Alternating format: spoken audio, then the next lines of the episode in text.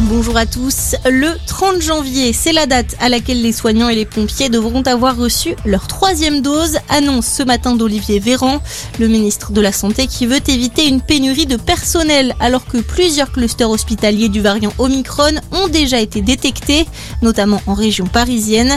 Le ministre de la Santé qui a également annoncé que le gouvernement envisage d'ouvrir la vaccination aux enfants de 5-11 ans dès mercredi prochain. De son côté, Jean Castex a annoncé hier hier le remplacement du pass sanitaire par le pass vaccinal.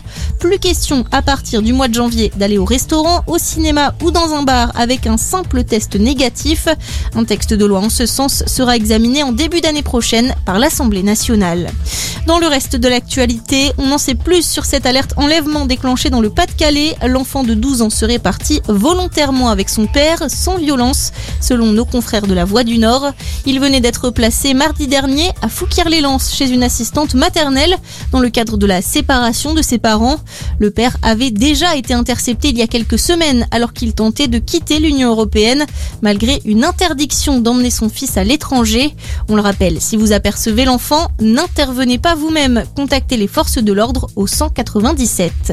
Le dirigeant présumé d'un groupuscule d'extrême droite mis en examen et placé en détention provisoire hier soir, il est soupçonné de provocation à un acte de terrorisme, apologie d'actes de terrorisme et détention d'armes. Le mis en cause serait le chef de Vengeance Patriote, une organisation qui se présente sur son site comme une communauté de frères d'armes qui se prépare à l'effondrement. Et puis, quel prénom donner à son enfant en 2022 L'officiel des prénoms 2022 a dévoilé le classement des prénoms qui devraient avoir la côte en France l'année prochaine. C'est Jade pour les filles et Léo pour les garçons qui sont en tête. Voilà pour votre point sur l'actu. On vous accompagne toute la journée.